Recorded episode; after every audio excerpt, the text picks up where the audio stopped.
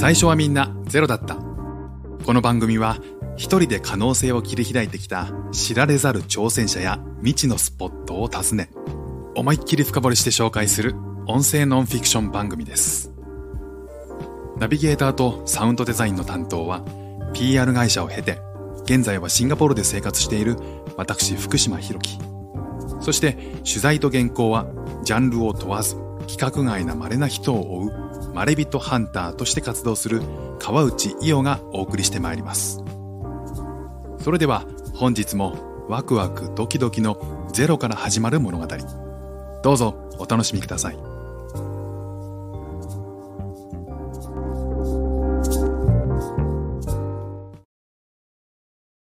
溶けないアイスで大逆転。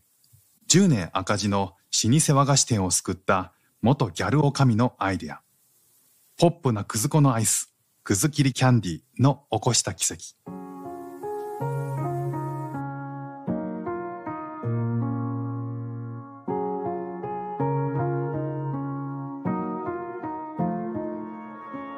埼玉県桶川市にユニークな菓子作りで注目を集める老舗和菓子店がある。両親から店を引き継いだ榊萌美さんは、発案した商品をヒットさせ、10年続いた赤字を黒字に変えた。元ギャルだったという六代目女将、榊さんの素顔。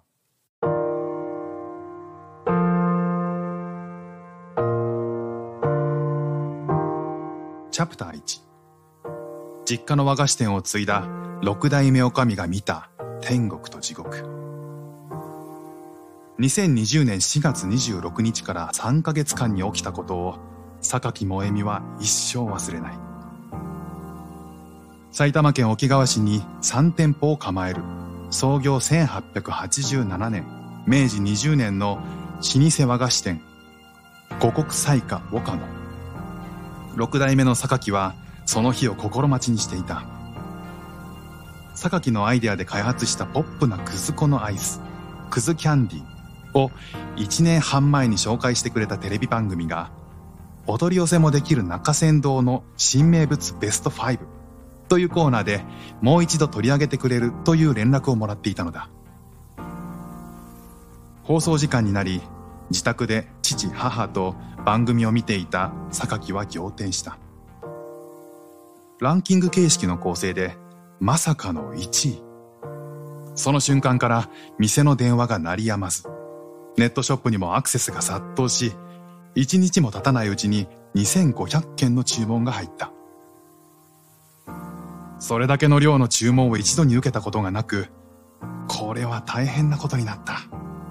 というのが家族一同の感想だった。店舗の商品を切らすわけにはいかないから、職人は普段の業務と並行して膨大なくずキャンディーを作ることになり、店のスタッフも配送作業に追われた。その過程でミスが頻発し、苦情のメールや電話が止まらない。榊個人も SNS で誹謗中傷にさらされた。この騒動の渦中、俺はアイスを作るためにここにいるんじゃない。と、職人を含む3人の従業員が店を辞めた。自分の責任だとショックを受ける榊に追い打ちをかけたのが、知人からの厳しい一言だった。お前が思いつきで始めたことのせいで、みんなが嫌な思いしてるんだよ。お前は知識なくて頭も悪いし、女は年取ったら価値がなくなるんだから、今のうちに金持ち捕まえて結婚しとけ。今思えば、あまりの混乱ぶりを見かねて思わず出てしまった言葉だとわかるが、当時の榊には受け止めきれなかった。それからは、毎日気づけば涙が出ているという状態になった。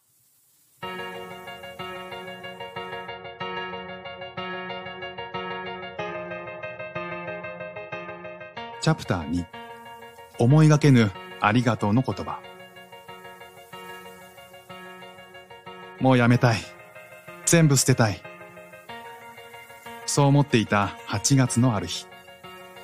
岡野に粉粉をおろしている問屋が訪ねてきて榊に「ありがとうございました」と頭を下げた驚いて「え、何がですか？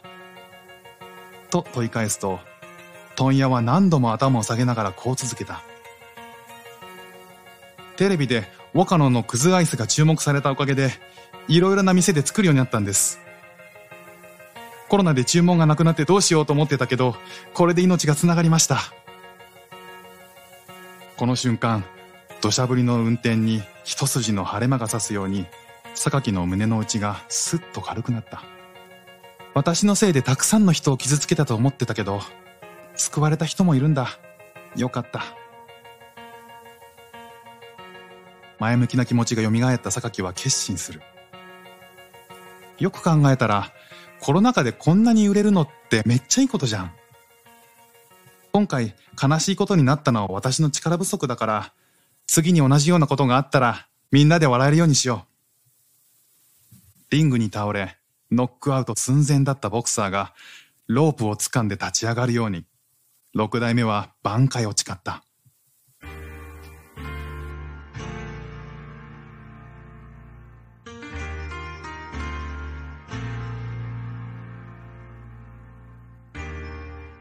チャプター3ギャルになって派手に振る舞う。笑顔の裏に隠された劣等感。榊は1995年和歌の5代目の父と母のもとに生まれた。本店は桶川駅前の商店街にあり商店街を遊び場にして育った。サングラスをかけながら三輪車でパン屋に行ってまた来たの？アメちゃん舐める？って八百屋さんに行ったら、お使い来たの？リンゴ持って帰りなって。うちのお店で働いている人たちも含めて、みんなに育ててもらいました。明るく朗らかな榊は、子供の頃から大勢の友達に囲まれていた。しかし、笑顔の裏側には切ない劣等感も隠されていた。10年年上のお姉ちゃんは、中学校にファンクラブがあったくらい綺麗だし、委員会の代表をしたり、目立つ存在でした。でも、私は何をするにも人より劣っていて、勉強もできなかったし、運動神経も良くなかった。自分が人より秀でている部分は友達がたくさんいることだけで、そこで認められるしかないと思ってたから、嫌われないようにすごく必死でしたね。中学に入るとメイクをするようになった。父親から何考えてんだ？と叱られ、メイク道具を意識捨てられたこともあるが、それでもやめなかった。高校生になる頃には、バッチリメイクでミニスカートのギャルになっていた。もちろん、女の子として可愛らしくなりたいという思いはあったが、それだけではなかった。思春期になると、友達に嫌われることをさらに恐れるようになり、自己主張もできなくなっていた。それで、おとなしい見た目をしていたらいじめられるかもしれないという危機感があった。ギャルになって派手に振る舞うのは自分を守るための武装でもあったのだ。根は真面目なので、テスト前には赤点は取らないようにしよう、とこっそり勉強した。高校3年生になって進路を意識し始めると、ちゃんと人の役に立てる大人になりたい。好きなことで誰かの役に立てるって素敵だな、と考えた。学校で国語の授業を受けていた時、ふと、国語は得意だし、高校の国語の先生になろう、と思い立ち、大学に進学した。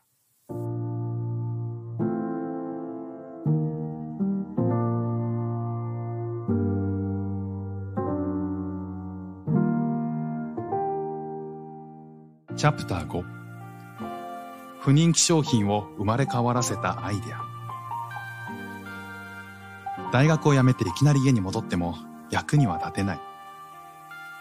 そう考えた榊は短い学生時代に唯一ワクワクしたというアパレルのバイト先にいきなり就職させてほしいと頭を下げた。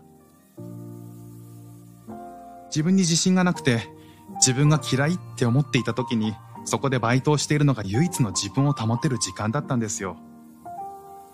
私は人が好きだから接客も楽しくて、販売の経験は何かに生きるだろうと思っていました。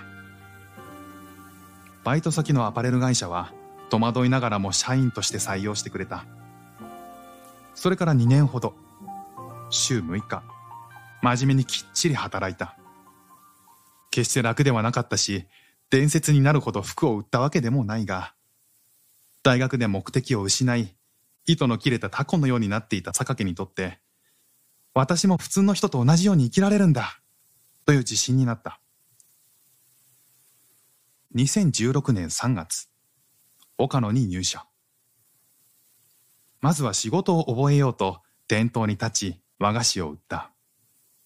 そうすると、売れる商品、売れない商品がわかるようになる。榊が目をつけたのは、くずゼリー。一日に一個も売れない日がザラにあるという不人気ぶりで、榊は両親に、売れないからやめない？と提案した。すると、病気から回復し、お店に戻っていた母が、美味しいんだけどね。あんただってゼリー好きだったじゃん。と言った。いや、私が好きだったのはゼリーじゃなくて凍らせたゼリーだよ。と答えた榊は、はっとした。近所のコンビニでバイトをしていた時、アイスの賞味期限が想像より長くて驚いた記憶が蘇り、すぐにクズの問屋に電話した。クズゼリーを凍らせたらどうなりますか？と尋ねると、クズアイスという商品もありますよ。と教えてくれた。これだ。タイミングがいいことに、一週間後、地元でお祭りがある。そこでテスト販売しようということになり、父親が試作したアイスにクズキャンディと名付けて売ったら、ゼリーの時は1日に1個も売れなかったものが、2日間で1000本売れた。二人はすぐにクズキャンディの商品化を決定。包み紙などのデザインは榊が担当した。当時、和菓子って可愛いデザインのものがなかったんですよね。それで自分が欲しいと思うものを売ったらいいだろうと考えました。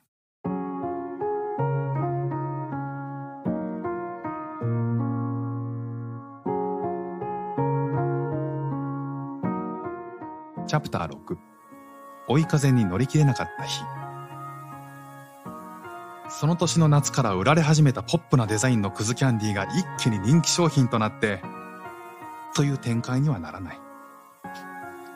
お祭りの時と違い、お店に来た人しか存在に気がつかないから、ちょこちょこ売れる程度だった。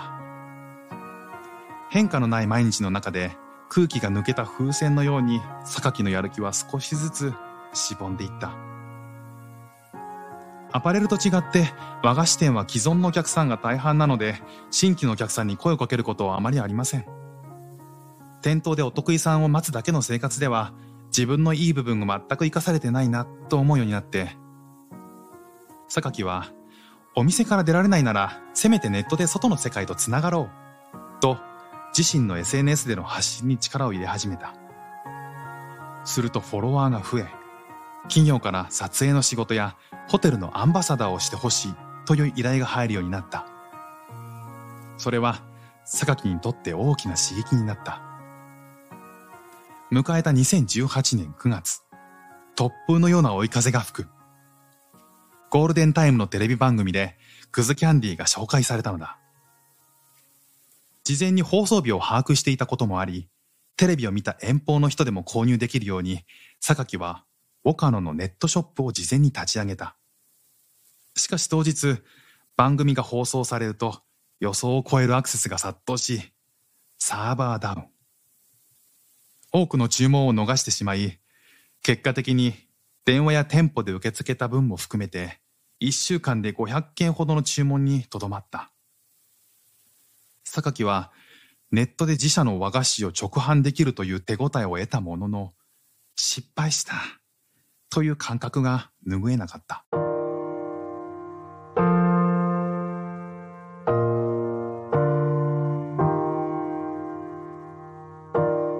チャプター7 10年間ずっと赤字。数字を学んで気づいた経営危機。岡野で働き始めてから3年半が経った2019年の秋。榊はしっかり経営を学ぼうと考え経営塾に通い始めた。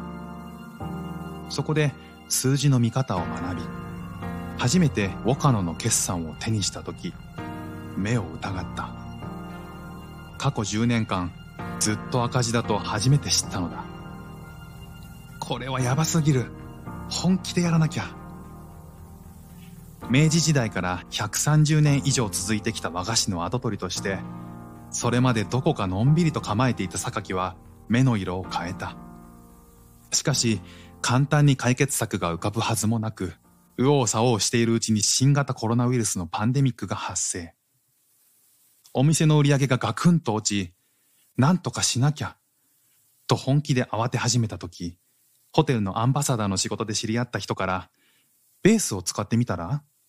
と言われたことを思い出した。ベースは無料でネットショップを開設できるサービス。ウォカノのネットショップはあったものの、簡易な作りで以前にサーバーダウンして絶好の正気を逃したこともあり、榊は改めてベースでネットショップを立ち上げた。そして、ウォカノの商品の中でも、榊が一押しのいちご大福を購入できるように設定し、自身のインスタグラムで告知をしたところ、3日間で200件の注文が入った。上々な滑り出しを喜んでいたところに連絡があったのが、冒頭に記したテレビ番組の話。放送当日までタイミングよくネットショップを整えてよかった。とテレビ効果に期待していた榊だが、お取り寄せもできる中山道の新名物ベスト5で1位に選ばれ、怒涛のごとく注文が入り始めてから、青ざめた。その後の天末は前日の通り。冷静に考えれば誰のせいでもないのだが、榊は全て自分の責任だと落ち込み、一度はうつ状態に陥った。くず子の問屋に感謝されたことで何とか気持ちが切り替わり、次に同じようなことがあったらみんなで笑えるようにしよう、と奮起する。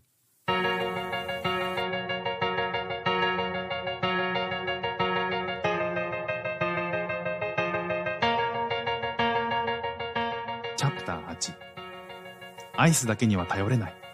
次の狙いは、いちご大福。2500件の注文をさばき終えるのに3ヶ月。世の中は夏になり、クズキャンディーは岡野の稼ぎ頭になっていた。しかし、涼しくなればアイスの売り上げは落ちる。榊は次のヒット商品を作ろうと試行錯誤を繰り返したものの、なかなか納得できるものができない。そうこうしているうちに秋が終わり、冬が来た。冬といえば、ウォカノの主力商品、いちご大福の季節。そこで榊は考えた。前回は3日間で200件の注文が入って満足してしまった。でも、振り返ってみれば、購入してくれた人たちは自分の親しい人やインスタのフォロワーで、コロナが最初に直撃した時期だったから、応援の意味もあっての注文だったはず。今回はちゃんと売らなきゃ。そこで、まずはいちご大福の包装やパッケージのデザインを変えた。それからネットでの発信に力を入れた。音声 SNS クラブハウスが日本で話題になっていた時期で、榊は著名人が集まるルームで発言したり、自ら異業種交流会の場としてルームを開きながら、ウォカノといちご大福を積極的にアピールした。これでネットショップの売り上げはぐっと伸びた。しかし、店の客は相変わらず常連さんがほとんど。その様子を見て、お店も何とかしようと手書きのビラを作り、店のスタッフと二人でポスティングを始めた。榊によると、チラシの効果は限定的。千枚配っても、それでお店に足を運ぶ人は三人弱だという。しかし、その三人は貴重な存在だ。一度食べて美味しいと感じれば、周りの人たちに伝えてくれる。一人が二人を呼び、二人が四人を連れてきて、という波が起きて、春頃から店頭での売り上げも急速に伸び始めた。いちご大福はもともと人気があったんですけど、他のフルーツ大福は全然。ぶどう大福なんて10個出しても1個しか売れない日もあるくらいだったんです。それでロスになるのが怖かったので、土日だけの販売に絞ったんですけど、1日100個も売れるようになったんです。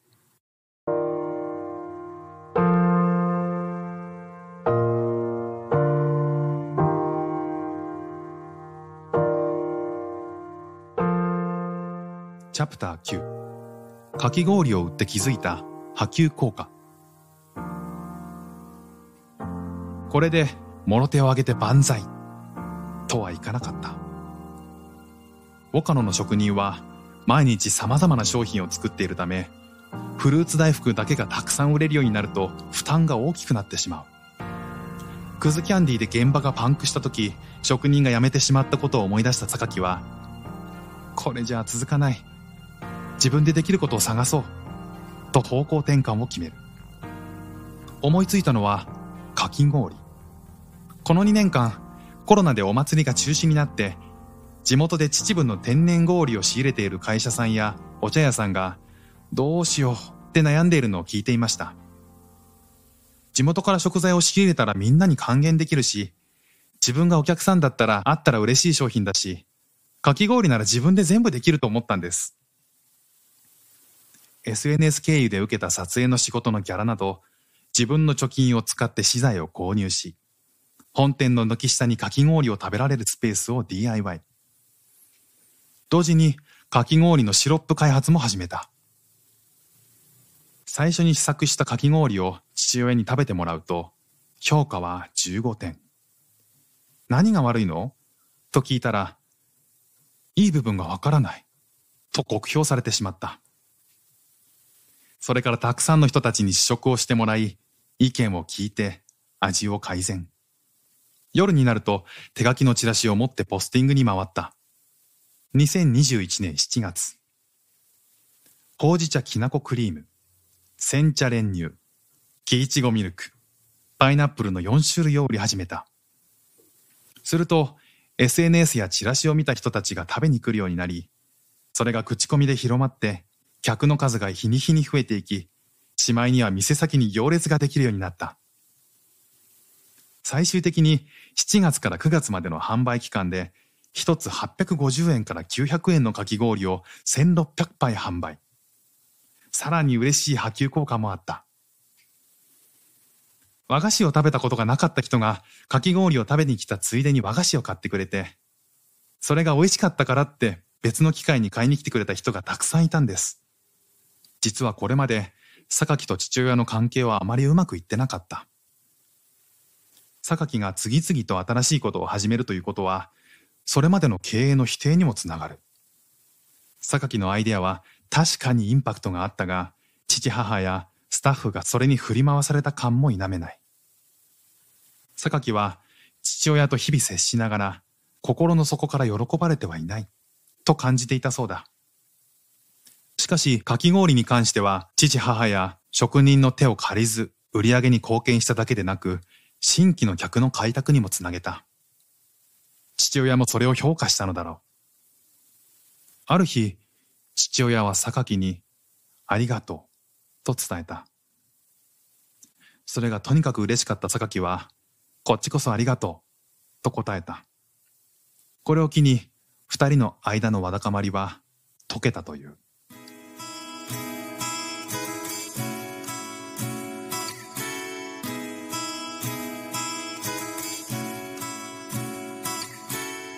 ャプター10ラッキーな黒字から地道な黒字へ。同じ年の8月末には渋谷モディでベースが運営するポップアップスペース渋谷ベースに1週間出店。父母からは絶対売れないだろうやめときなさいと言われたが平均して1日10万円以上売り上げた。この記録は未だに渋谷ベースの歴代1位である。ネットとリアル、どちらも大切にするのは、2頭追うものは1頭も得ず、になりかねず、経営的にはバランスが悪いかもしれない。しかし、榊が両方の世界を全力ダッシュで行き来することで、大勢のファンを作ることにつながった。さらに、それまで原価計算が甘かった商品繰りにも目を向け、作れば作るほど赤字。と判明した不採算商品のうち20%の製造を中止。残りの80%は利益が出るように値上げした。全然売れなくなったらどうしよう。と不安を抱えながらの決断だったが杞憂に終わった。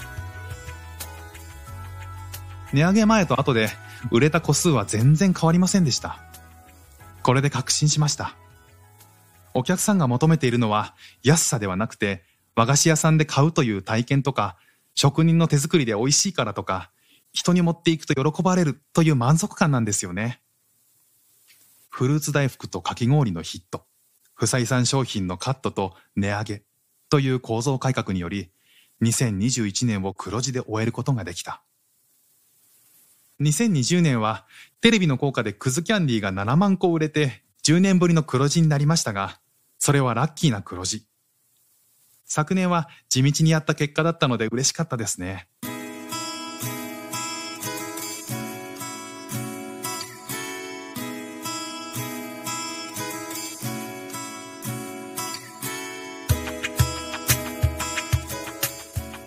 チャプター11プライベートブランドを立ち上げた狙い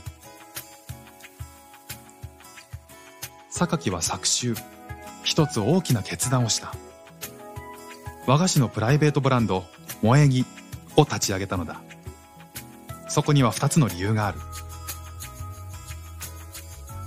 岡野の財務をもうちょっと早く改善するために、萌え木の和菓子の製造をお願いしようというのが一つ。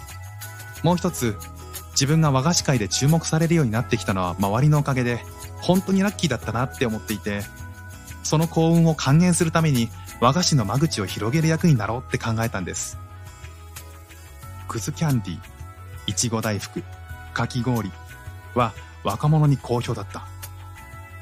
そこから和菓子に興味を持ってくれる人たちも増えた。自分が旗振り役になって、もっと和菓子に興味を持ってもらおう。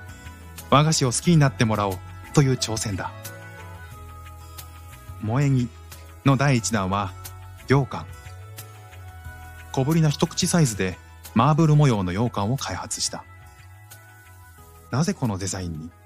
と尋ねると、榊は、私だったらこれがあったら嬉しいから、と微笑んだ。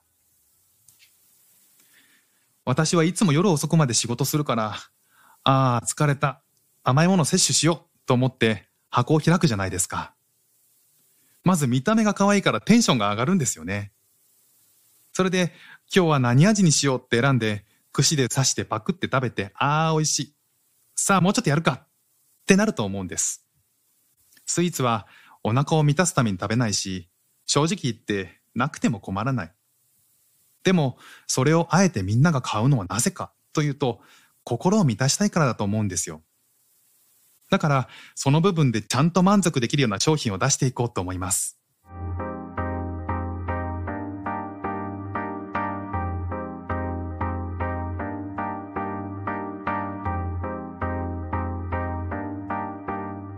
チャプター12和菓子を食べようとみんなが思える世界にしたい。例えば今でも特別な行事やめでたい日には虎屋の羊羹。というニーズがあるでも榊が意識しているのはもっと日常だ友人の家に遊びに行く時手土産に洋菓子を選ぶ人が多いその選択肢に和菓子を加えてもらうことあるいは、今日は疲れたから、と自分のご褒美にスイーツを買う人たちに、今日は和菓子にしよう、と思ってもらうこと。萌え木はそのきっかけ作りに過ぎない。萌え木で良い反響があった商品は、レシピを公開して地域の和菓子屋さんでも作れるようにしていきたいんです。あ、これ SNS で見たことあると思ったら、若い人たちもその和菓子屋さんに入るじゃないですか。そのついでに大福を買って、それが美味しかったら、そのお店に通うようになるかもしれない。今日は和菓子を食べようって、当たり前にみんなが思える世界にしたいですね。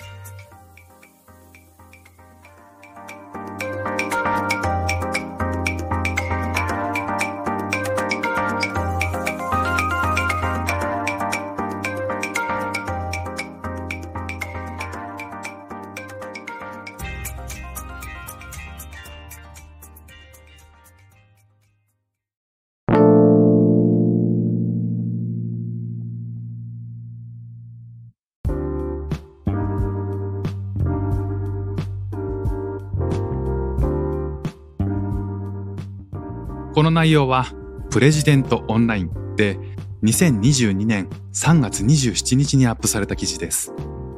よかったらサイトの方も覗いてみてください。